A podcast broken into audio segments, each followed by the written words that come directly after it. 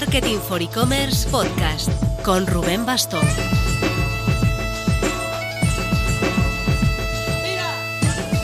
Hola marketer, pensaba que con el webinar y el desayuno que montamos la semana pasada ya daríamos por finalizados los eventos especiales de 2022, pero es que no paramos. Este martes dentro de la Marketing for E-Commerce Academy tenemos una Mastermind navideña. El plan es quedar a la una de la tarde para combatir tácticas para la época de Navidad y próximas rebajas, pero claro, esto solo para los que estáis dentro de la Marketing for E-Commerce Academy. Si aún no lo estás, te dejo enlace en las notas. Y te dejo también enlace al ebook que acabamos de sacar sobre buscadores avanzados para e-commerce. ¿Te dije ya eso de que no paramos?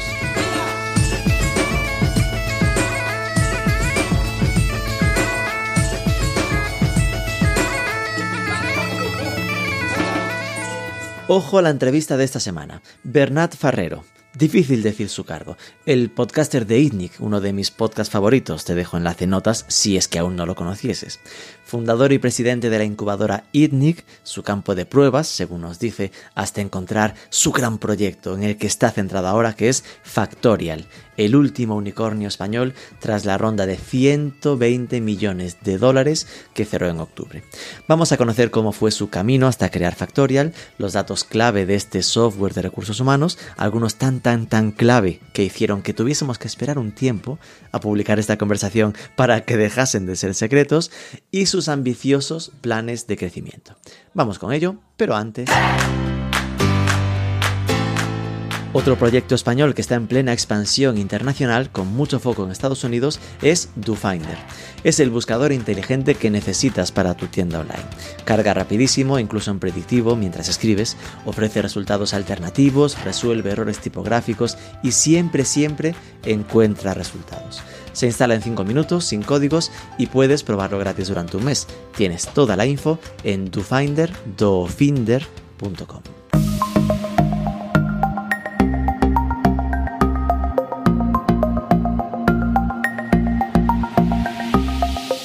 Ferrero, muy buenas. ¿Qué tal, Rubén? ¿Cómo estás? Esta entrevista le tenía muchas ganas. Siempre que alguien me pregunta por podcast que yo escuche, están siempre el de Corti, el de Growth, el de Digital y el de ITNIC de Bernat Ferrero. Para mí fueron los dos podcasts de referencia cuando nosotros eh, empezamos, que me pareciste siempre como muy incisivo a la hora de hacer preguntas, como muy, muy puntilloso.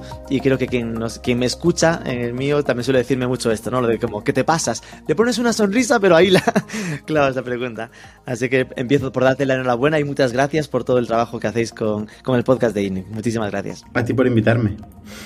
y nada, vamos a ver si hay algún loco que aún no te conozca. Bueno, yo te, te buscaba en LinkedIn y pone Founder and Chairman. Busqué Chairman, ¿qué mierda es esto? En principio es presidente. Presidente de ITNIC, pero metido en Camalún, Kipu, Factorial. ¿Cuál es tu cargo actual? Es una buena pregunta. Sí, porque yo la verdad es que he hecho un poco de todo en los últimos 12 años, te diría. He estado en, en mil roles, me he ido despidiendo y contratando a mí mismo mil veces. Normalmente he sido CEO, normalmente he sido CEO y, llevo, llevo un tiempo donde he tenido un rol más, más focalizado en el go-to-market, en Factorial, hasta, hasta ahora que vuelvo, vuelvo a tener un poco la, la posición de CEO en Factorial. A mí me gusta tener la perspectiva completa. Me cuesta mucho ver un trozo de, de, del bosque, ¿no? una parte del bosque. Me gusta ver siempre el bosque entero, entender cómo se mueven las cosas eh, y, poder desbloquear lo que, lo que en todo momento genero la convicción, que no tiene por qué ser la verdad, pero genero la convicción de que es nuestro bottleneck, nuestro, ¿cómo se llama? ¿Cómo se dice en inglés? Ay, en español bottleneck. Nuestro cuello de botella, ¿no? Eso, eso va de intentar, intentar buscar nuestros cuellos de botella, donde nos, donde nos estamos quedando encallados, por un lado, y por otro, qué nuevas cosas podemos hacer, ¿no? Es un poco lo que... Y entonces, el rol que, que, mejor me ha funcionado para eso, pues es el rol de CEO, ¿no? Un rol muy generalista. Entonces, ITNIC, yo, yo empecé con ITNIC. ITNIC eh, empezó siendo una, una empresa de tecnología, pero que luego se convirtió en incubadora de negocios, incubó 12 negocios, entonces hasta llegar a madurar y acabar llegando a la conclusión de que realmente me iba a centrar en un negocio, me llevó 12 años. Hay gente que le lleva 12 meses o 12 días. A mí me llevó 12 años. Entonces, en 12 años ya descubrí, pues bueno, pues no, tengo que hacer una cosa, tengo que hacer un, un negocio y hacerlo crecer. Pero me llevó 12, 12 experiencias de negocios y es un poco la historia de INNIC. Actualmente INNIC es una holding. Es una holding que lo que ha hecho es todo el dinero que ha recibido de vender compañías, lo ha puesto a disposición de emprendedores a nivel local, primeras etapas, para, para invertir. Básicamente esto, ¿no? ¿Cómo llegaste a crear ITNIC? Porque yo lo recuerdo, ITNIC, lo recuerdo desde que nació Camalún, fíjate, porque un compañero mío de social media en la agencia Elogia lo habíais fichado, robado, para, para, ser el director de marketing de, de y, ahí os había mapeado, ¿no? Os había colocado. Pero claro, no era tan, no era tan habitual en aquel momento, ¿no? Tener esa, esa, ese concepto de incubadora. ¿Cómo llegaste a, a crear ese proyecto? Claro, Camalún nació cuando INNIC todavía era una consultora tecnológica. Es decir, a mí me contactó un señor de Reus que vio mi anuncio en el periódico y yo me puse un anuncio en el periódico para vender software para vender software. Y me escribía todo tipo de empresas, agencias de viajes, eh, pues un señor que tenía que vendía chapas. Vendía chapas para de estas de no la guerra. Eh, y, y, yo qué sé, las hacía en su casa con una máquina manual. Eh, y, y, él quería pues un presupuestador eh, online para, que, para hacer pedidos. No sé, yo en aquella época cogía cualquier tipo de proyecto, como puedes ver, cualquier tipo de proyecto. Y, y me, me, gustó cuando empezamos a trabajar en, este, en esta idea esto de que la gente diseña y hace un, un producto. Personalización. No era un e-commerce, exacto. No era un e-commerce tal y como se planteaba, ¿no? Porque al final era una web con un teléfono era un anuncio, digamos, en Internet. Pero nosotros le vimos la oportunidad de decir, oye, ¿y si lo convertimos esto en e-commerce? Que esto del e-commerce eh, lo peta, en aquel momento lo petaba. Eh, y, y, tal, ¿no? Y es súper interesante y, y, y, la gente puede diseñar online, en la web, y hacerse el pedido y recibirlo en casa. Y eso es lo que hicimos. Y con este señor, que era un cliente, eh, le propusimos montar la compañía de medias. Nosotros éramos el 51% y él era el 49%. Que dices, ostras, él también, qué valentía tuvo también, ¿no? Porque con unos chavales que acaba de conocer, bueno, acaba de conocer, estuvimos trabajando un tiempo, pero nos dio el 51% de la empresa. ¿no? Claro, y... entiendo que él era el que sabía del vertical de chapas, pero reconocía que sin vosotros no podría hacer nada de lo que ibais a montar a nivel sí, digital. Sí, él sabía de artes gráficas, de hecho él es pintor, bueno, viene de este mundillo más creativo y, y nosotros pues éramos los, los nerds, nosotros éramos los, los informáticos que decían, porque en aquella época teníamos una fábrica y, y en Reus, o sea, ni, ni siquiera aquí en Barcelona, en Reus, y cada vez que baja, íbamos decían, mira, ya vienen los informáticos. sí, y sí. de esos 12... Y ese fue el primer proyecto. Y de esos 12 proyectos que sacasteis con ITNIC, decías que de los que habéis vendido, ¿cuántos habéis vendido para tener después bolsillo para seguir invirtiendo? Pues hemos vendido tres y uno que se va a anunciar en un tiempo, mm. pero, o sea, cuatro en, en total, ¿no? No te voy a decir cuáles. y, y, y, luego, y luego, pues hemos cerrado todos los demás, ¿eh? De, de 12, pues, pues, todos los demás. Y el último que, que, hemos cerrado, es, afortunadamente, es precisamente este primer proyecto, que es Camarón. Pero bueno, esto significa 33% de exits, es decir, 4 de 12, uno de cada sí, tres. Bueno. No está nada mal. Digo, muy por encima de la media, siempre se habla del 10%, ¿no? Sí, pero se compara con un modelo de inversión que tú metes dinero ahí y luego llamas a ver qué tal va, cómo va lo mío. Pues yo he estado ahí picando piedra, ¿sabes? Haciendo de todo, la vertical puente para conseguir sobrevivir, en algunos casos sobrevivir, en otros crecer, ¿no? Y, y bueno, que no se lo recomiendo a nadie. O sea, al final, estas, estas etapas más de experimentación eh, sirven para encontrar algo, sirven para encontrar dónde, dónde focalizarse, pero al final siempre hay que encontrar dónde focalizar su tu energía, ¿no? Yo creo, al menos es mi experiencia, y ahí poner focus, gas a tope, ¿no? Y esto para mí ha sido factorial. ¿vale? O sea, ha sido todo un recorrido muy raro, muy largo, muchas, muchas compañías, muchos sectores y todo. Me ha permitido aprender mucho, pero yo donde me he focalizado finalmente ha sido factorial. Esto suena mucho al Connecting the Dots de, de, Steve Jobs, ¿no? De que, claro, visto ahora que estás allá muerto en Factorial, ves todo ITNIC como el proceso necesario para, para, encontrar Factorial. Igual hace cinco años no habrías respondido a esto, ¿no?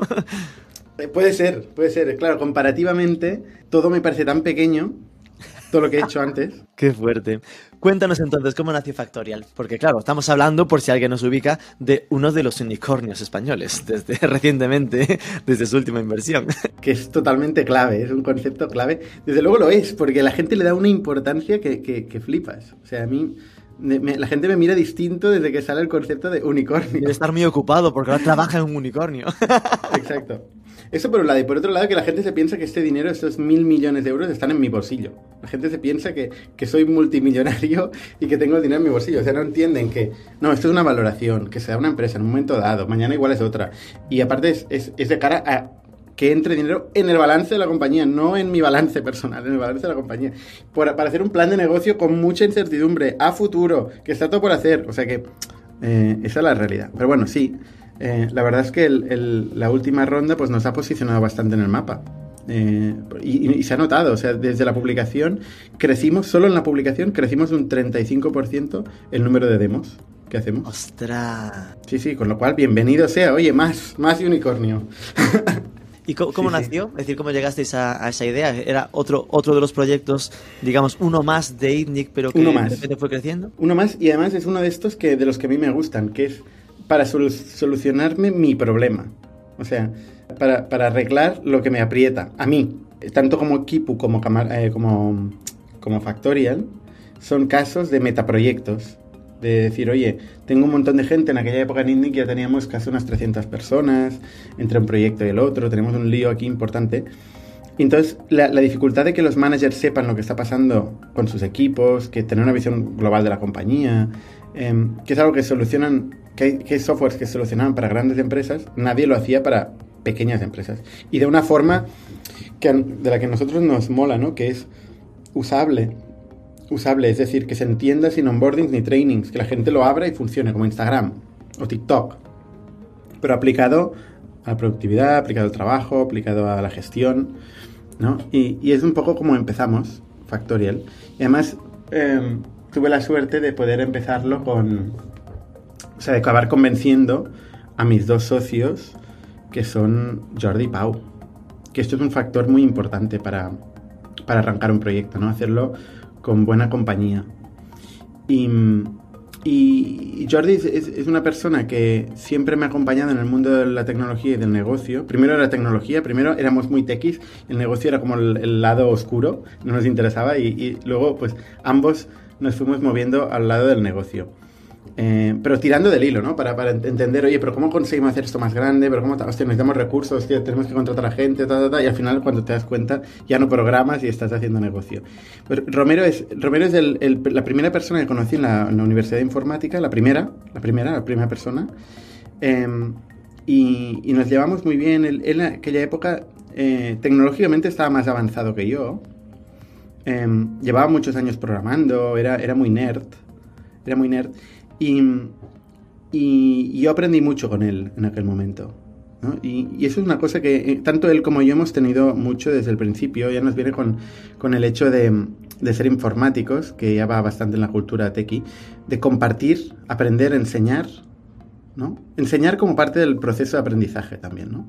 Es decir, en aquella época eh, yo me acuerdo que él, él me ayudaba, bueno, me, me, me, introdujo al mundo de, de Unix, de Linux, ¿no? Estábamos, probamos distribuciones, programamos en PHP, hacíamos un montón de cosas y me flipaba, esto me flipaba, ¿no? Eh, y luego pues nos decidimos compartir esto con otra gente y bueno, decíamos eh, como cursos, decíamos, bueno, cursos, eh, eventos donde hablamos de tecnología, nos movimos a Ruby, estuvimos programando en aquella época. Y luego lo mismo, Ruby on Rails, sí. ¿Qué tiempos? bueno, ¿qué tiempos? No, seguimos probando en Ruby no, sí, sí, pero me suena, en plan, que de repente me has retrotraído a 2010, cuando estábamos en la etapa de las aplicaciones de Facebook y yo no, yo no desarrollo y simplemente me lo recomendaron como es un, como el lenguaje más estable para hacer como aplicaciones de Facebook de forma más escalable, movidas, ¿no? No lo he usado desde aquel momento, por eso decía que tiempo. Sí, son modas, son modas. Pues nosotros seguimos utilizando Ruby a día de hoy. Pues eso fue un poco el tema, entonces eh, yo monté, en un momento dado íbamos a montar algo con Romero, pero él se iluminó con una startup de aquí de Barcelona, Teambox, entonces se, se metió ahí yo seguí con mi proyecto de ITNIC de montar esta empresa de tecnología, entonces nos separamos un poco. Yo lo monté con otro compañero de la, de la facultad, con Roger. Eh, y luego en un momento dado, él se, como, se quemó de Teambox y no sé qué, y volvió a ITNIC. Estuvo pues un par de años o tres más en ITNIC. Em, y después volvió a Teambox. Hizo un recorrido curioso él, ¿no? Porque pasó de, de Teambox, donde descubrimos ambos a la vez el mundo de la startup, porque de hecho yo me, me sumé como ocupa en la oficina de Teambox con el equipo inicial de ITNIC. Entonces yo pude ver lo que es esto de levantar dinero. Pablo Villalba era el CEO, el fundador. Em, entonces yo veía que le metía el rollo a gente de todas las cosas que habían de pasar en el futuro, que yo pensaba, tú y cuántos más, pero luego la gente le metía la pasta, ¿sabes? Y, y decía, hostia, pero es que esto es la hostia, o si podemos hacer esto, podemos hacer cualquier cosa. Y ahí es donde empecé a, a también yo a pichear, en aquel momento piché Camalún, levanté dinero en Camalún y, y, bueno, em, hice un poco el inicio de INNIC, viene también de la influencia de, de Teambox, de Pablo Villalba y tal. Entonces, bueno, Jordi volvió, Jordi a INNIC, luego volvió a Teambox y luego, cuando salió de Teambox, pues se volvió a quemar, bueno, pues estaba en un momento de venta de la compañía y tal. Em, yo le dije, mira, tío, que estoy pensando en eso, tenemos que montarlo, pero ya, tenemos que montarlo ya, porque en Estados Unidos hay esta gente que está haciendo esto, no sé qué, es un problema muy gordo, es tal, tenemos que empezar por el tiempo, la gestión del tiempo, no sé qué. Bueno, y es lo que hicimos. Eh, nos juntamos con Pau, que era el CTO de Teambox también, eh, con Romero, con César, que era otro chico que trabajaba, él estaba como primer empleado, ¿no? Pues trabajaba conmigo en Camalún, que ahora es el CEO de Latitude, es uno de los proyectos que hemos invertido de ITNIC, pero él ha sido la persona de producto de Factorial desde el inicio. Eh, y básicamente mm, empezamos. Empezamos con este pequeño equipo, muy, haciendo un, calendario bonito de vacaciones, gratuito, eh, un poco diferente de lo de hoy, pero, pero mucha gente nos empezó a utilizar y vimos que la gente valoraba el, el tener una aplicación muy fácil para hacer gestión de cosas, ¿no? Empezamos por las vacaciones, pero luego fuimos al control horario, luego fuimos a la gestión documental, luego fuimos a la, a la firma digital, bueno, fuimos mm, moviéndonos en horizontal y luego eh, poco a poco fuimos, de hecho, siendo tan horizontales que podríamos decir que Factorial es otra vez una incubadora. Porque... Oh, Dios mío. Y vuelta a empezar. y vuelta a empezar. Dentro de cinco años no, dirás, no, es que era demasiado amplia, así que lo importante era que he conseguido el foco. pues ya me invitarás y te lo contaré.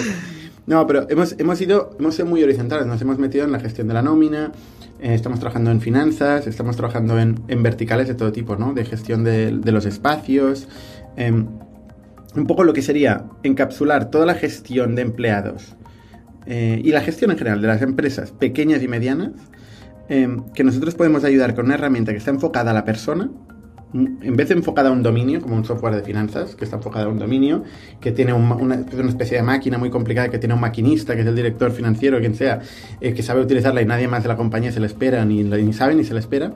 Nosotros que intentamos cambiar el paradigma y decir, oye, no, no, lo abrimos todo lo abrimos todo, incorporamos a toda la compañía encima de todos los dominios en los que trabajamos y elegiremos qué información necesita cada uno para o bien aportar, o bien leer, o bien tal, ¿no? Y al final acabamos generando pues un sistema eh, de información que mapea cualquier proceso de la organización. Y eso es donde estamos hoy, ¿no? Hoy tenemos casi 300, no más de 300.000 personas utilizando la plataforma, eh, que es una cosa que a mí me flipa cuando lo pienso, ¿no?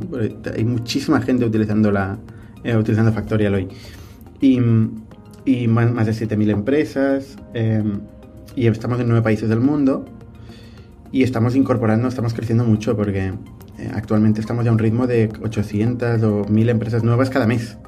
O sea, cada vez la aceleración es tan rápida que, que en, en, un quarter igual metemos el mismo número de clientes que hemos metido en toda nuestra vida. Y eso pa pasa constantemente, ¿no? Es muy curioso. Madre mía. ¿Cuántos sois ahora mismo en Factoria? Unos 850. 850 personas. Sí. ¿Y dónde estáis metidas 850 personas? Ah, pues si quieres hago un tour por la oficina. Porque además somos, somos pro oficina.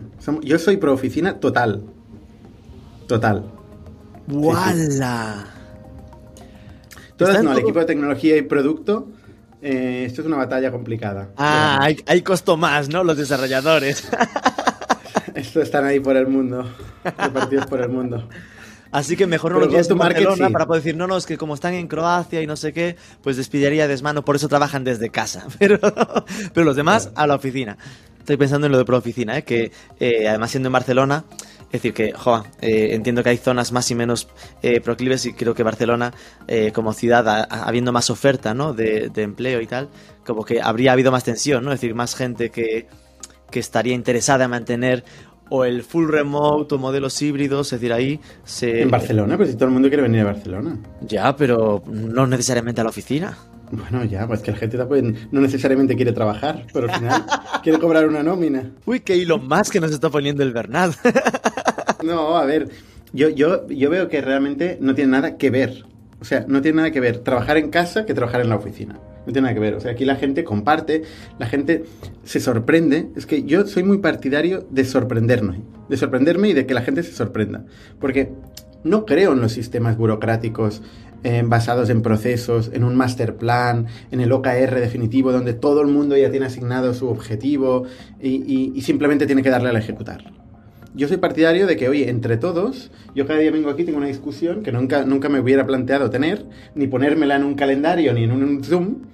eh, y en esta discusión, ostras, yo algo me, algo me encaja y pienso, ostras, pues esto que dice esta persona es una buena, es una buena oportunidad, ¿no? Y entonces pues se lo comento al otro, ¿no? Y se genera una discusión. ¿Y esto cómo, cómo se produce en Zoom?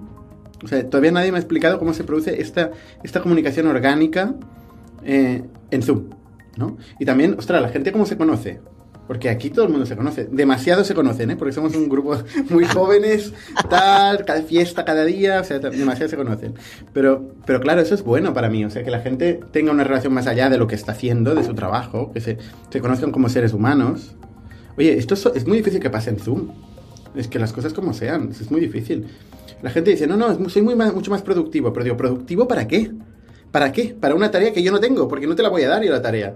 O sea, veo a otra empresa si está esperando una tarea. Ve a, Endesa, con todo el respeto a Endesa, ¿eh? Pero, oye, ah, mm, aquí no, te da- no tenemos tareas. Aquí queremos hacer cosas muy difíciles, objetivos, no sabemos cómo, y entre todos tenemos que descubrir el camino. Pues la mejor manera es estar uno al lado del otro. Muy bien. ¿Y estáis todos en, todos en Barcelona o, o hasta- al estar nueve países con ya en vez de tener reparto local por países? Sí, todo el go-to-market de Europa está en Barcelona. Y el de Américas está en cada uno en su país. Tenemos una oficina de 80 personas en Brasil, otra de 80 personas en México y, y luego tenemos una pequeña oficina en Miami. ¿Cuáles son los repartos, grosísimo modo, eh? no me no necesito, pero ¿qué hacen 850 personas en Material? Hay mucha atención al cliente, entiendo. Mucho, es decir, ¿cuánto es desarrollo, cuánto es atención al cliente, gestión de cuentas, digamos? Sí, a ver, de estas, em, de estas 800 y pico personas, cua- la mitad son go-to-market. Entre go-to-market y customer experience. Más de la mitad. Sí, serían unas, sí, entre 400 y 500 personas. Son- Cuando dices go to market, entiendo que es labores comerciales o de gestión de clientes, ¿no? Es marketing, que tenemos un equipo grande de marketing, de contenido, eh, pues trabajamos mucho el contenido, per- eh, y es growth, em, ¿no? Y es, y es performance marketing, ¿no? Todo esto es marketing. Eh, y luego tenemos el equipo de, de SDRs y account executives, ¿vale? Estos son igual 350, 370 personas. Em, y luego tenemos el equipo eh, de Customer Experience, que igual son unas 70 personas más o así. Em, que, que efectivamente que son los que acompañan al cliente a largo plazo. Ok, comprendido. ¿Y eh, en qué países estáis? Es decir, eh, hablabas nueve países, ya has mencionado Brasil, México en, en América, en Europa, entiendo que España, Francia, decir, alrededores. Sí, tenemos em, tres zonas, Américas, que es eh, Brasil, Latam y, y Estados Unidos. Luego tenemos Portugal, España e Italia, que es otra zona. Y luego tenemos Francia, Alemania e Inglaterra. ¿vale? Estos nueve países representan el 50% de la economía mundial. ¿vale? O sea, eh, del PIB mundial.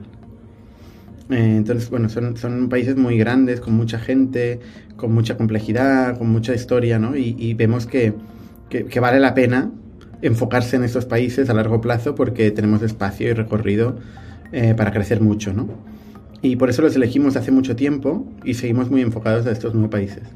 Y cada dos por tres, pues cada día alguien me dice, oye, ¿por qué no abrimos Singapur? Digo, no, tenemos mucho espacio. Algo de todavía". foco, ¿no? Por favor, ya son Exacto. muchos países Ya estos. son, ya son nueve, exacto. Es más, es que esos nueve, es decir, has juntado ahí dos estrategias totalmente diferentes, ¿no? Es decir, muchas veces con startups, tú bien lo sabes, ¿no? Se suele hablar de, oye, eh, o vas a digamos, desarrollo súper avanzado, así que quiero pelearme en los mercados más maduros, ¿no? Me voy a Alemania, Reino Unido, Estados Unidos, o juego la baza cultural, está en español, así que voy a capa servicio y muevo hacia LATAM, ¿no? Y en vuestro caso... Estos argumentos nunca, nunca los entendí, ¿no? La baza cultural, porque, a ver, mm, pues... pues idiomática, idiomática, llamémosle. ya, pero bueno, pero contrata... Yo, yo no hablo alemán, yo no hablo alemán, pero, pero puedo contratar a alguien que habla alemán, ¿sabes? O sea Alemania es particularmente jodido, hay que decirlo. Pero Francia, por ejemplo, Francia para nosotros ha sido... Para Camalún fue mi primer mercado, casi desde el principio. Y para Factorial otra vez, después de España, Francia, que pasó a ser el, siguiente gran mercado, ¿no? Es un, país mucho más grande que España, eh, con el doble de... como más maduros. Y, no, no, es, es un país súper interesante. Y además en el caso laboral tiene una complejidad enorme, ¿no? Entonces necesitan, necesitan ayuda a los franceses para, para gestionar su, su burocracia. Em, entonces, eh, pues, yo, para mí no es tanto el tema cultural, sino el tema de cómo, cómo he desarrollado de maduros de un mercado, qué, qué, nivel de competencia tiene. Al final se traduce en qué potencial de crecimiento tiene un mercado y qué fricción voy a tener, qué costes voy a, voy a tener para generar crecimiento en este mercado, ¿no? Entonces, nosotros lo que tenemos es un mix de distintos niveles de competencia, distintos niveles de fricción y, distintas capacidades de crecimiento. Bueno, capacidad de crecimiento casi en todos eh, tenemos, ¿no? Pero esto lo que nos permite es que unos mercados más competidos financien a otros mercados menos competidos.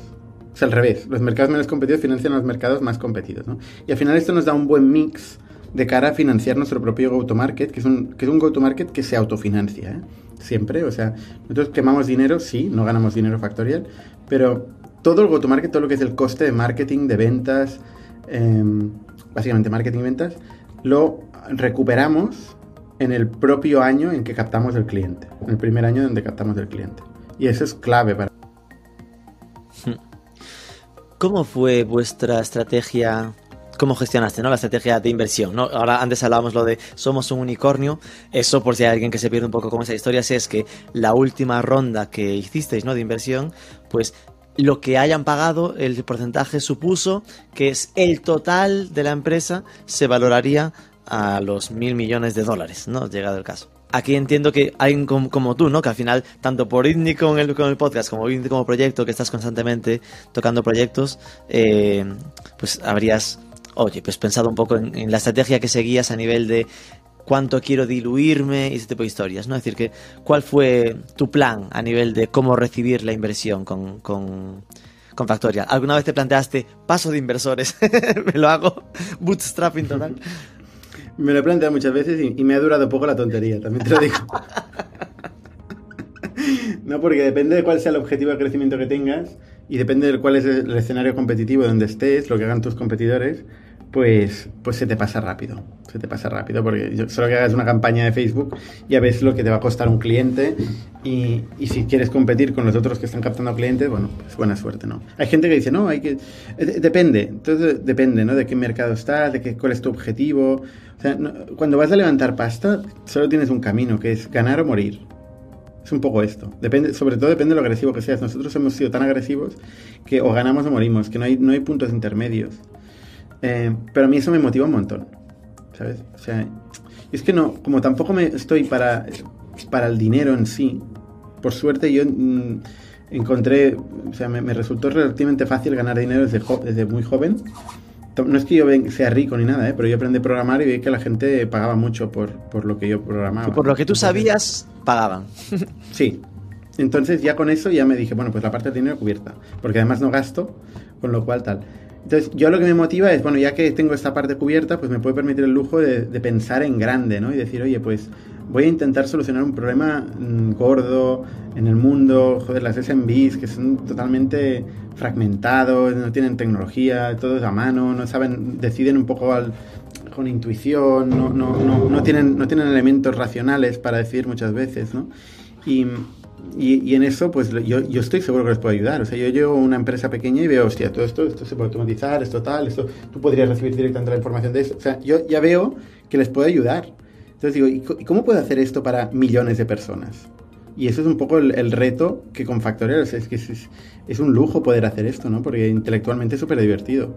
Y es lo, que, es lo que estamos haciendo. Es lo que estamos haciendo en Factorial. No sé cuál era la pregunta, me he perdido. Ah, de por, ¿por qué levantar pasta?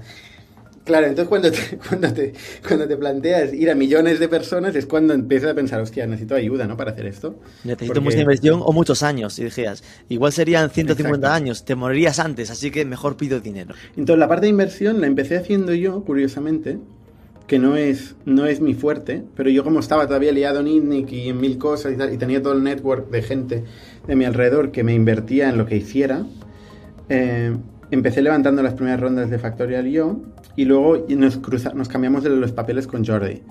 Eh, yo soy un perfil tampoco más... es un especialista en inversiones.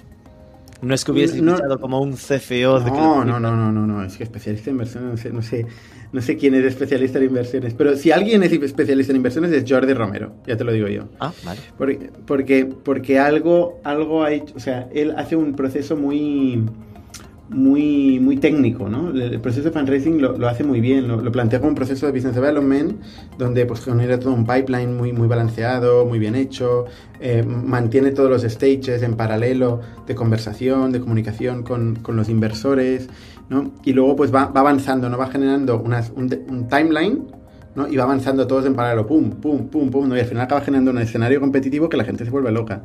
Y eso es lo que hay que hacer, ¿eh? Cuando, cuando, hay que, cuando se va a buscar pasta. Entonces, él, es una persona que le gusta mucho esta venta de alto nivel, una venta más de, más de BizDev o fundraising, eh, le encanta. Yo no, yo no soy tanto este perfil, yo soy un perfil más de, de, construir sistemas en la cueva y tal, ¿no? Y pensar cómo puede funcionar una organización. Lo mío es mucho más duro porque en realidad son muchas más, más horas, ¿no? Más, más, hace falta más persistencia, ¿no? De experimentación y tal. Lo suyo es más sprinter, ¿no? Porque, hostia, ahora vamos a hacer un proceso de fundraising, pam, pam, pam, pam, pam, no se concentra ahí tú, tú, tú, tú. Pero la verdad es que hemos encontrado una fórmula que, que nos funciona muy bien. Yo estoy más centrado en la compañía. Eh, y en hacer que funcione y que pasen las cosas que ponemos en un día en un papel y él está más centrado en conseguir todos los recursos ¿no? y los acuerdos y comunicar el proyecto al mundo para, para, para que esto pase, ¿no? Y así, así hacemos el fundraising. Y habéis, os habéis metido en el fondo alternativo bursátil, si no recuerdo mal, ¿no? No, no, no, no, no. no. ¿Y ahí te lo planteaste? No, te confundes con Indexa Capital. Mierda. que Indexa Capital, sí, eh, está, estás, eh, está, está, queriendo salir o está saliendo ahora mismo. Eh, que lo explicó el otro día en nuestro. En ¿Y nuestro os, lo, os lo, planteasteis o, o mejor, más cómodo con, con inversores directos? No, no, no, no, nosotros no nos planteamos para nada salir en el MAP y, ni salir en, la bolsa, ni en el Nasdaq ahora mismo, ni no, no, no, no, no, tenemos ningún incentivo ahora mismo a salir en, en, la bolsa, ¿no? De hecho, el único incentivo de este tipo de cosas es darle liquidez a los inversores o a los empleados, ¿no? Que de alguna forma han podido tener acciones. A nosotros la liquidez no nos preocupa, nos preocupa el crecimiento. Eh, entonces, pues tenemos los recursos y además incluso en situaciones como la actual, donde el mercado de financiación está muy complicado, nosotros hemos sido capaces de, levantar 120 millones de euros, con lo cual tenemos dinero ahora mismo para, potencialmente para siempre, eh, potencialmente para siempre. Sí, sí, sí, sí, sí, totalmente, totalmente.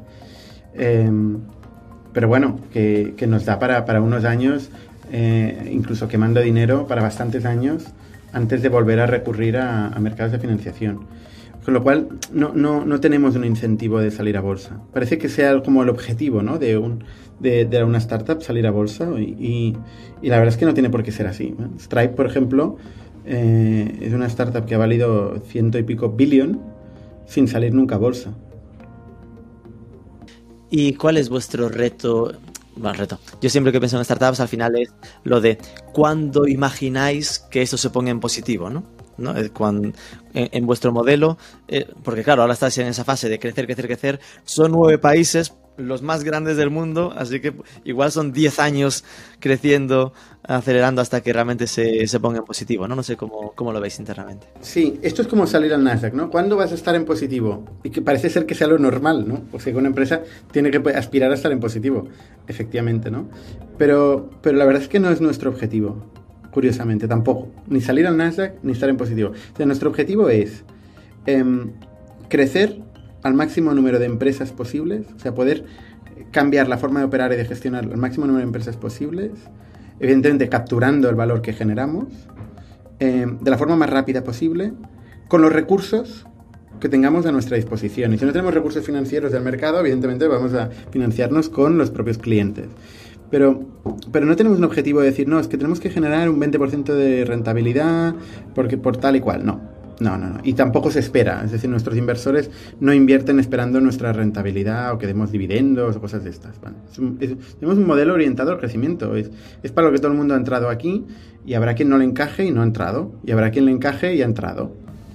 Pero entonces, el, en ese modelo se supone que el, el objetivo final es la venta a un tercero para es decir, cómo vuelve el dinero. El objetivo final es, es la conquista del mundo. La conquista del mundo. Cuando todo el mundo utiliza Factorial, entonces decimos, Ahí ya podrás subirle el precio. No, no, no subirá el precio tampoco. Pero entonces vamos a decir, bueno, ya no hace falta que invertimos tanto en el crecimiento, eh, vamos a generar rentabilidad por un tubo y, hacer a todos los inversores o socios millonarios, ¿no? No, no sé, es una opción. Una opción. Eh, al límite, evidentemente, cualquier empresa al límite eh, aspirar a rentabilidad. Aspirar a rentabilidad. Si no es un esquema Ponzi, evidentemente, al, final eh, cualquier empresa aspira a la rentabilidad. Pero nosotros si vemos oportunidades de seguir creciendo, vamos a dar, vamos a poner all in en seguir creciendo siempre. Vale, ya entiendo. Es decir, que en el hipotético caso de que conquistaseis los nueve países, eh, las nueve zonas que comentabas, de repente dirías, pues toca Singapur. vamos a por ello, estamos orientados a seguir creciendo. 100%. Vale, comprendido. Sí, sí. Ok, ok. Em, ¿Y cómo hacéis el marketing? Pregunta de Marketing for E-Commerce. ¿Cómo Decías que apostabais mucho por el contenido. Eh, entiendo que hay, es decir, que hay un modelo de, diría, eh, inbound, ¿no? Pero supongo que, claro, cosas como lo de PR que os provocó esto de, lo de unicornio, pues oye, supondría leads casi, casi directos, ¿no? ¿Cómo trabajáis un poco toda esta parte? Pues mira, nosotros, eh, antes te he dicho que el primer, las primeras personas tenemos estos tres founders, luego César, ¿no? Que era el que hacía producto, un programador, fichamos, y al siguiente un SEO. Un SEO. con vale. Y, y, desde entonces, en nuestro ADN está el SEO, está el contenido, está el, el generar valor a nuestro buyer persona en todo su journey, ya no solo en el momento de que necesitamos software de recursos humanos, sino en todo el journey previo de decir, oye, ¿cómo, cómo estás haciendo un calendario laboral eh, de vacaciones? ¿O cómo estás haciendo una nómina? ¿O cómo estás planificando las performances? ¿O cómo pues, todos estos recursos, todas estas búsquedas que la gente de recursos humanos hace, nos encuentra a nosotros. Nos encuentra a nosotros, estamos hasta en la sopa. Buah, acabo de entrar en vuestra web y encontrando la, la parte de recursos en el menú principal y hay de repente plantillas, webinars y eventos, y ebooks. Te vas a aburrir. Hay aquí mucha, muchos modelos de captación. Descarga plantilla y aquí habrá un POM. Exacto. Recibe la rellena este formulario y te lo mandaremos gratis. En plan, muy captación de, interesados para después irlos nurturing, ¿no? Alimentando para cuando pase X criterio pasarlos a, comercial, supongo, ¿no? Sí, sí, sí, sí, efectivamente. Más de un millón de personas eh, se han descargado cosas o tal. Sí, sí, Vuestra base de datos es de más de un millón de personas. Sí, una pasada. ¡Wow! Este es nuestro marketing. Se te puede contar muchas cosas muy estratégicas, ¿eh? pero, pero realmente es este tacticismo orientado al contenido eh, lo que nos ha llevado a, crecer a este ritmo. ¡Qué bueno! Y veo que también tenéis podcast de Factorial. También. ¿Esto, ¿Esto quién lo lleva? ¿Te encargas tú también? No, aunque he parecido en algunos. No, no, eh, tenemos managers o sea, aquí una de las cosas que incentivamos es que la gente sea del un poco como gente del Renacimiento, hombres del Renacimiento que tanto te tocan el violín como te escriben un poema. Pues aquí, evidentemente, un manager de growth es también una de las personas que organiza las performance review eh, de la compañía y al mismo tiempo tiene un podcast. Eso nos. Qué chulo, porque fíjate que. Eh, eso en, mi equipo, ¿no? Somos poquitos, o 10, 15. Eh, ahí dices, bueno, es normal que tengamos ese tipo de, de multitarea, ¿no? Multitask. Pero uno suele vincular 850 y decir, ¡buah! a la, mega especialización, ¿no? Una estructura que esté un poco más arreglado. El notar que aún con 850 se puede hacer eso, me, me pone un poco de, de, ilusión en, el, en, la vida, ¿no? De que no todo tiene que ser tan estereotipado. Claro que sí, claro que sí. Y, y lo incentivamos a tope. Qué bueno. ¿Y cómo fue tu relación con el podcast? ¿Cómo llegaste a ese mundo? Pues es el mundo, el mismo mundo de compartir cómo instalar una, una distribución Gentoo, una, una, distribución de Linux en su momento y cómo enseñarlo a la gente. Pues ahora, ahora que sabemos, pues sabemos negocio, cómo crecer, tal, pues los vamos a explicarlo. ¿no? Y eso es un poco lo que hemos hecho, y casi desde su nacimiento. Pero el tema de, del podcast viene más motivado por decir, bueno, esto que estamos, em, o sea, esto que estamos haciendo nosotros hay otra gente que lo hace eh, vamos a intentar buscarla, esta gente, y, conocer sus experiencias. Y eso empezamos a hacerlo sin podcast. Y un día dijimos, tía, es que esto es interesante también para otros emprendedores, y empezamos a grabarlo. Pasamos un tiempo eh, hablándole al vacío, que yo, yo, pensaba que solo mis tías me escuchaban y poco más. Y, y luego, pues al final nos empezó a escuchar mucha gente, mucha gente, ¿no? Y ahora ha habido como un boom o algo ha pasado que, que la verdad es que yo es que me siento ya celebrity porque voy, estoy en un restaurante japonés ayer y el tío de la mesa al lado diciendo, oye, ¿qué tal? El podcast. Y digo, hostia, qué presión. se, va de madre, se va de madre, sí, sí. Eso asusta un poco, ¿eh? Sí, porque a mí, em, que, me escuchará igual la décima parte que a ti, eh, en los eventos lo entiendo, pero ya me ha pasado un par de veces que mm, andando por el aeropuerto alguien de repente me pare y me comente, eres el de mar eh, trabajas en marketing, yo mierda. Eh, y a ver, que nunca ha pasado nada chungo, pero es como, madre mía, en plan, no, no estamos demasiado acostumbrados, ¿no? En plan, al final grabas y grabas así en la intimidad y que de repente tenga esa proyección es, es tremendo, ¿no? Sí, sí, se hace muy raro, se hace muy raro. Porque tú lo empezaste entonces ahí por 2009, el podcast. Eh, no, cuando empezó No, no, no, no. Hacíamos eventos ah, en aquella época, pero no. Bueno, antes tuvimos otro podcast de tecnología y en catalán, que se llamaba Semantic, eh, pero, pero lo, lo, descontinuamos. Y al cabo de unos ah. años volvimos a hablar de más de negocio, también de tecnología, pero más de negocio. Eh, y, eso fue pues hace cinco años. Ah, hace, cinco años. ¿Cuánta gente os 270 semanas. ¿Qué datos ¿Eh? tienes de tu podcast que se puedan compartir? Pues mira, tenemos una comunidad de unas 40.000 personas que, que, nos escuchan entre YouTube, entre eh, Spotify, Apple Podcast y tal. Em, y, tampoco es mucho, o sea, al final es, es, un, es, un, es muy nicho.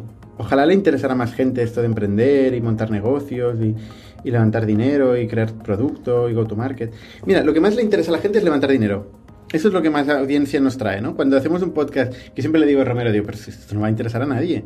De cómo hemos cerrado la última ronda de Factorial tal. Pues, lo peta. Lo peta. Ahora, igual entramos en el marketing o el, producto y tal. que se juntan dos cosas, ¿no? el, la curiosidad de lo de captar dinero y además la historia personal vuestra de que además es como lo habéis hecho vosotros, se esperará más chicha, ¿no? Más, más El secreto, la receta. Lo que no podrían ver en ningún otro sitio, ¿no? Eh, que igual si haces eso mismo de... Es decir, yo creo que sí que en general lo de cómo conseguir dinero, aunque no sea con vuestra historia personal, eh, ya funciona porque es lo que la gente interpreta que cuesta más.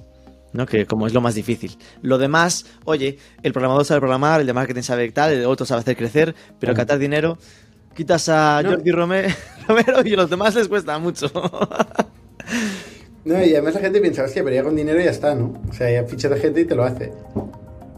Pero no va así, ¿eh? No, no es tan fácil, no, es tan fácil.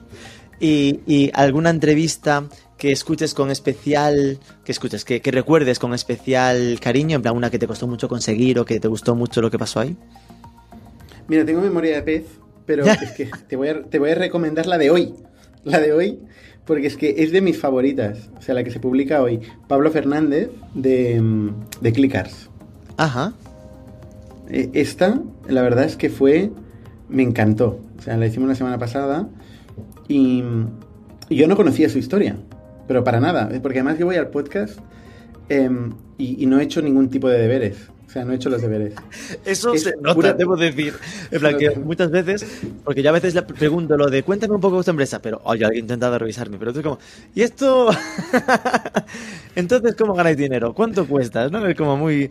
Que, que, al final yo, que es muchas veces muy interesante, porque al final lo obligas a que se explique un poco de cero y se mastique la información, ¿no? Sí, es un, es un proceso de descubrimiento genuino eh, sincero, de decir, oye, me he encontrado a ese tío que dice que emprende, ¿qué haces? ¿Qué, qué estás montando? ¿no? Yo no, no, soy de estar muy al día, eh, por culpa de César y de, y de Romero y tal, estoy más al día, porque comentamos, discutimos mucho, pero yo soy más de estar muy focalizado en, cosas, ¿no? Y, profundizar mucho en lo que estoy haciendo. Entonces, eh, cuando conozco a un emprendedor, pues muchas veces no lo, no lo he escuchado. Es que hubo hasta un podcast que, que me criticaron mucho, los, muchos haters por, por internet, porque era con el de vicio. El de vicio. Eh, ¿no? Y que, y que yo, el tío había ganado Masterchef. Yo, yo, no, yo no sabía que era Masterchef. Por favor. directamente, directamente, no sabía que era Masterchef. Y la gente se indignó mucho. Dijo, esto ya está aquí. Claro, porque, porque al final se suponía que Vicio debía parte de su éxito a que había sido creado por un tío que había estado en Masterchef. Y de repente tú ves como ni lo mencionas, ¿no? Ni, lo menciono, no, no, lo menciono porque me, me lo dice y digo, ¿y qué es Masterchef? ¡Wow! Que no sabías ni lo que era el programa. El programa nunca lo había visto, porque no veo la tele y tal, y no, y eh, bueno, y me lo explicó. Y en este podcast estaba Yasir, que es el fundador de Sira Coffee, también, y todo el mundo diciendo, oye, debería ser él, Yasir, el host, y no, y no este...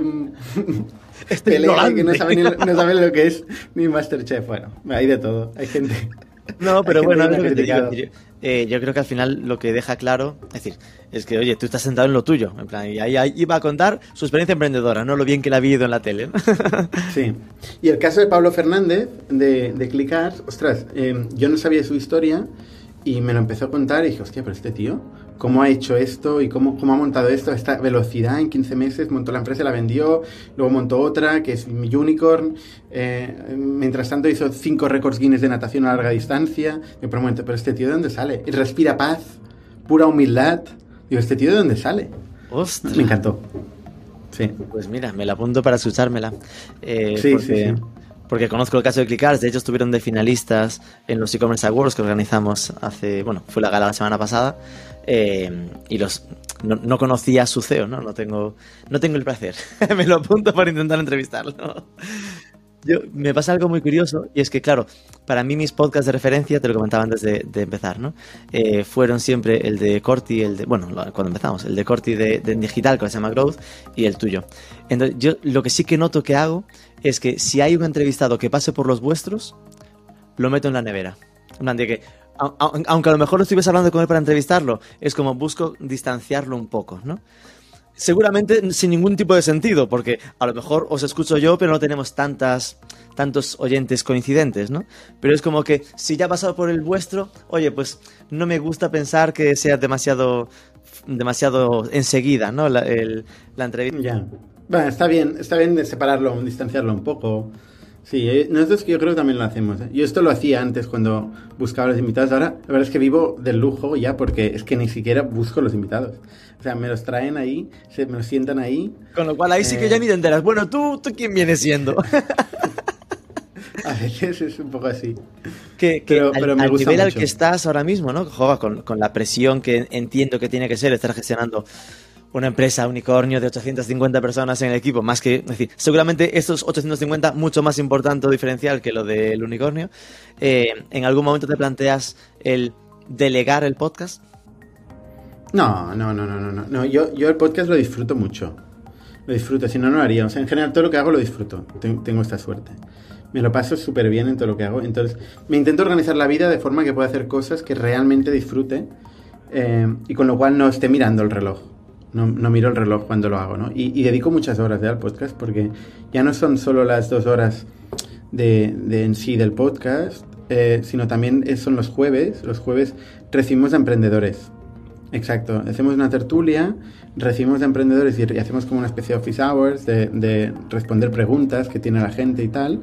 Y luego pichea eh, emprendedores que buscan pasta, ¿no?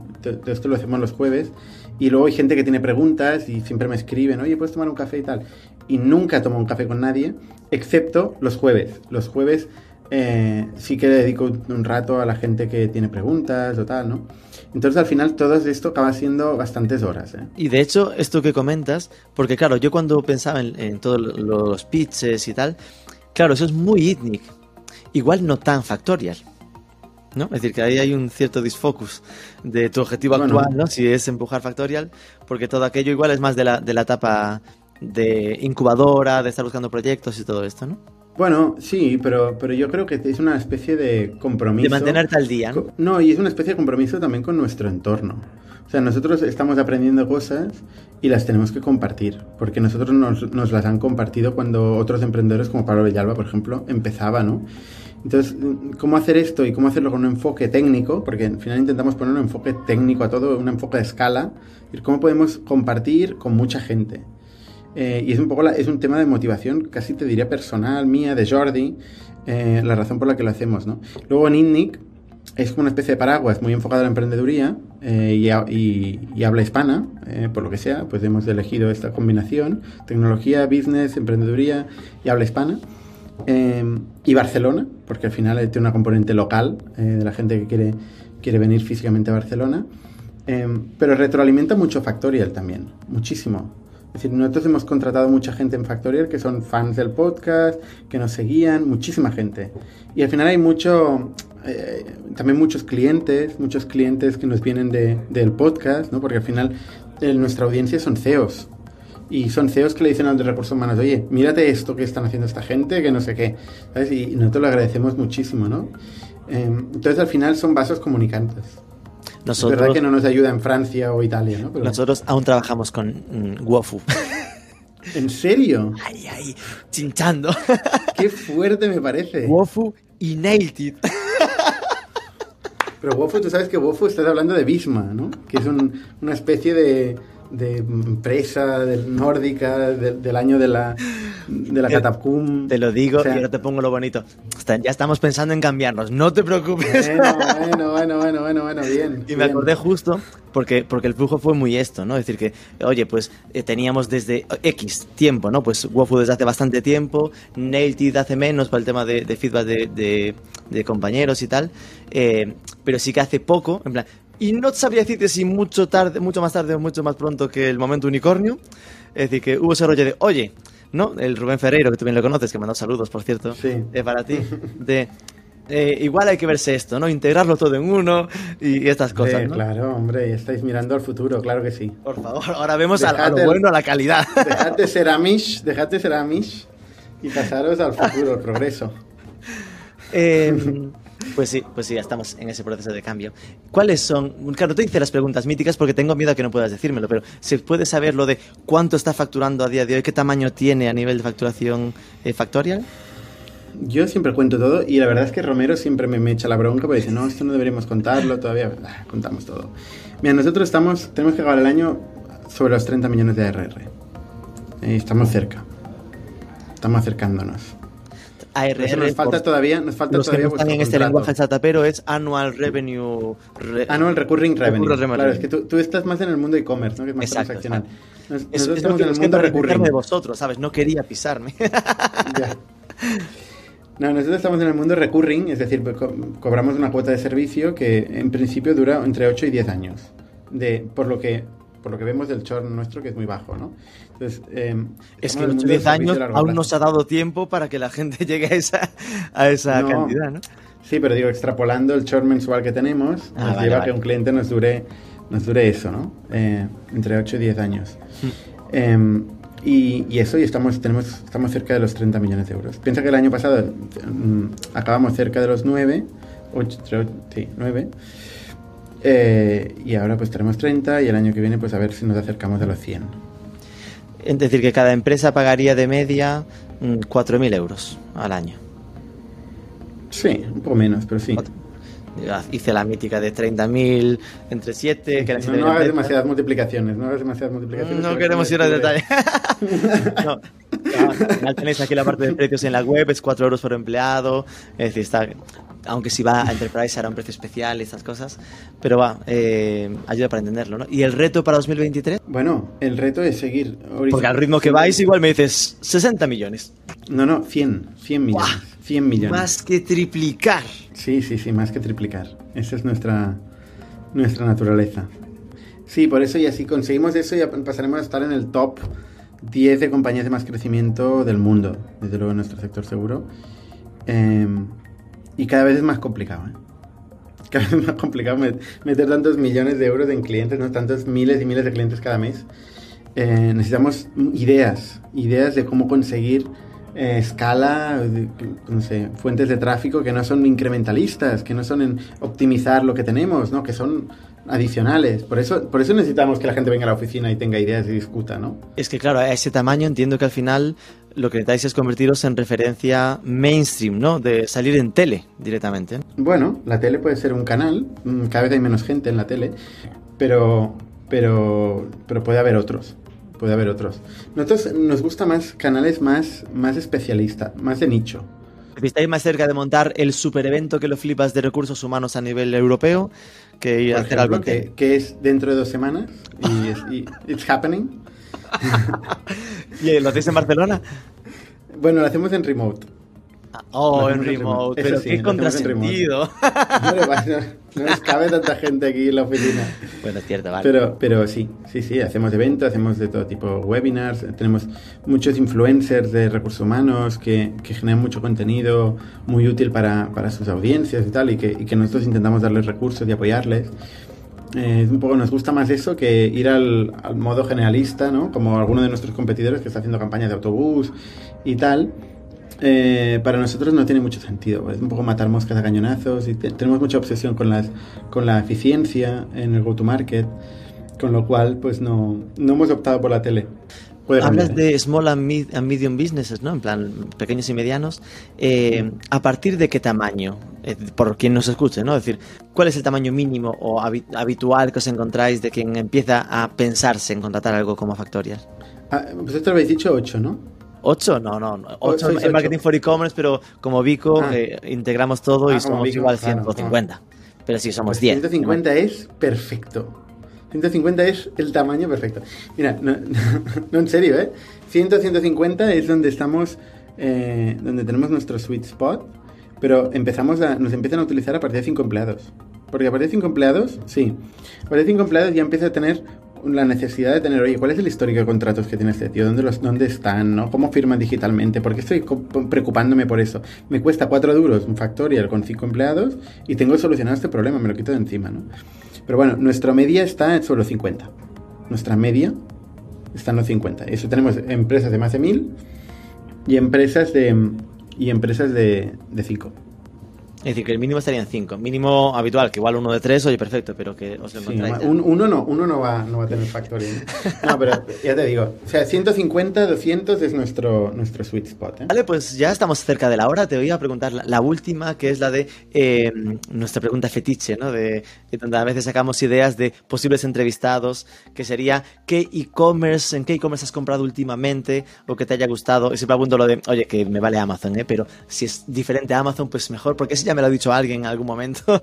Amazon alguien te lo ha dicho, ¿no? ¿Alguno? Eh, pues mira, yo te voy a decir los dos que he hablado este mes, porque son clientes de Factorial y que, tengo buena relación, ¿no? Uno es Trading, David Martín, que, han incorporado ahora Factorial y, y, están muy contentos y tal. Y los otros son Freshly Cosmetics, que también, también utilizan Factorial y también hablamos mucho con ellos, ¿no? Y, además discutimos de cómo, cómo, hacer la performance, cómo hacer cosas que, son muy, tienen muchas ideas, son muy creativos eh, y nos gusta mucho cómo piensan, ¿no? Estos serían dos que te, puedo dar. Pues mira, puedo decirte que orgullosamente ambos han pasado por el podcast ya. Qué bien, muy bien. Sí, David, David Martín, madre mía, me parece un caso brutal. De hecho, pues recuerdo la entrevista que le hiciste, todavía. La entrevista que le hiciste no a él, sino al, al que había... Exacto, que cuando hablaba de cómo había creado, eh, cómo había fichado a David y cómo habían hecho ese modelo de crecimiento. Que era ese, típico becario que fiches ahí, le, le, das las llaves de la empresa y cuando te das cuenta te está repartiendo 5 millones de bits al año, ¿no? Tal cual, me pareció súper inspirador en aquel momento.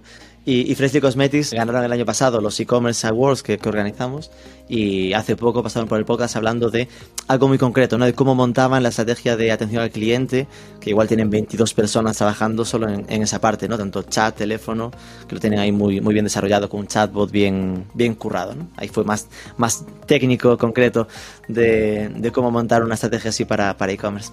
Qué chulos. A nivel de modelo, que han pasado por el podcast, tanto Clickars como Mundimoto, que es lo mismo en motos y coches, eh, tienen, no sé si son e-commerce, no sé si cuentan como e-commerce, pero creo que sí. y, y, también... Todo lo que sea que se pague por internet, a mí me vale. Entonces incluye el SaaS también. Sí, no, fuera coñas. Es decir, al final eh, aunque nuestro foco es más e-commerce, es cierto que ha pasado proyectos de startups. Mira, hace poco entrevisté a uno que es Uncover City, que...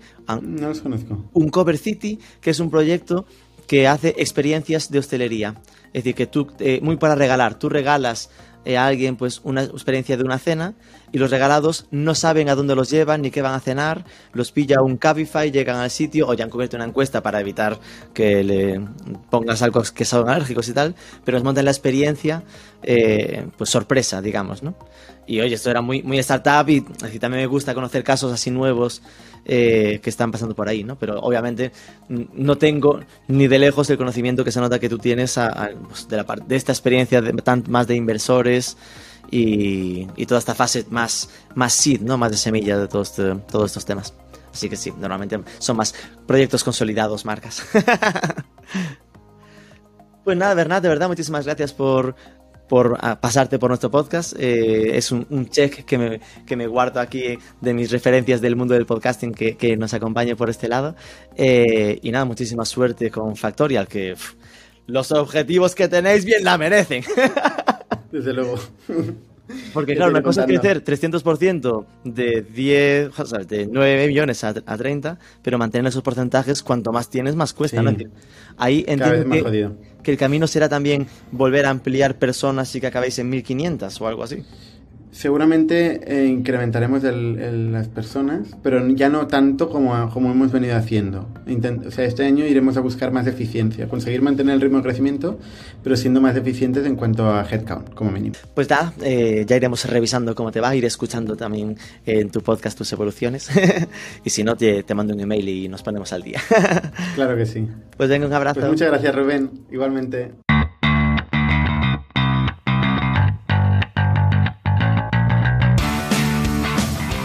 Me quedó marcado eso de priorizamos crecimiento a rentabilidad. Ojalá les vaya genial con el proyecto y con esa ambiciosa internacionalización. Por lo demás, recuerda, cada jueves, nuevo programa del podcast Edición México con Martín Chávez. Tienes los mejores artículos sobre el sector online en marketingforecommerce.net y la mejor membresía de formación continua sobre e-commerce y marketing digital en academy.marketingforecommerce.net. No te olvides de dejarnos un like, un comentario, compártelo, sobre todo suscríbete al podcast y nos escuchamos el próximo lunes.